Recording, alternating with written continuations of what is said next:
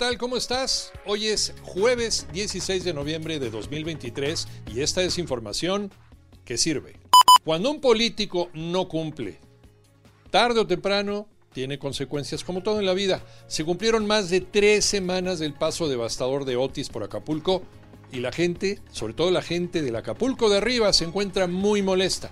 En sus colonias la basura no la han recogido. Olores fétidos pero eso no es todo lo peor. El riesgo de un grave problema de salud cada vez es más grande. Por esto, los vecinos se están organizando para recoger la basura y llevársela a las oficinas a la alcaldesa Abelina López, que le interesa más estar comiendo pescaditos en la laguna de Tres Palos que hacer su trabajo por el cual la eligieron.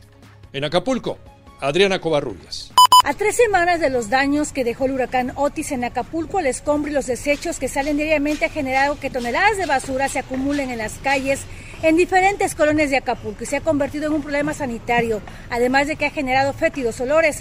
La petición constante al gobierno municipal, que fue la única encomienda que le tocó a la alcaldesa Belina López, es recolectar la basura diaria y la que dejó el huracán Otis. Pero no se ha cumplido. Los colones están convocando a que le tiren la basura en la presidencia municipal.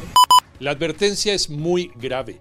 El agua para los capitalinos se puede terminar el año entrante. La Comisión Nacional del Agua tiene un pronóstico nada bueno. Aseguran que la falta de lluvia ha ocasionado que el sistema Cutzamala se encuentre en emergencia. Solamente nos queda, dicen, hasta junio de 2024. Y por esto, las autoridades de Ciudad de México pusieron en marcha una campaña para cuidar el agua. Vamos a hacerlo entre todos. Joana Flores. Cierra la llave, no la dejes correr es la nueva campaña que lanzó el gobierno capitalino para ahorrar agua en la Ciudad de México. Y es que la advertencia es clara, el sistema Cutzamala está en niveles críticos y podría dejar de enviar agua al Valle de México. La campaña nos invita a cambiar nuestros patrones de consumo y ahorrar el agua cuando nos lavamos las manos, cuando nos bañamos, cuando hacemos limpieza, al lavar el coche o al regar jardines.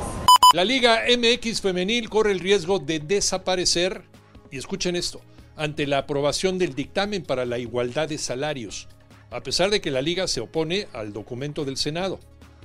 Vamos con Alex Cervantes y nos explica todo. Así es, Iñaki. Fue aprobada la Ley de Equidad Salarial e Igualdad de Género en materia deportiva.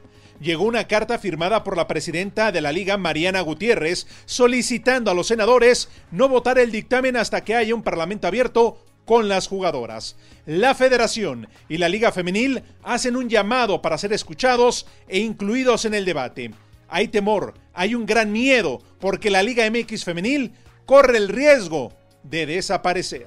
Escúchanos de lunes a viernes de 6 a 10 de la mañana en 88.9 Noticias, información que sirve en tu estación favorita de Grupo Asir y en digital a través de iHeartRadio. Que tengas un extraordinario jueves.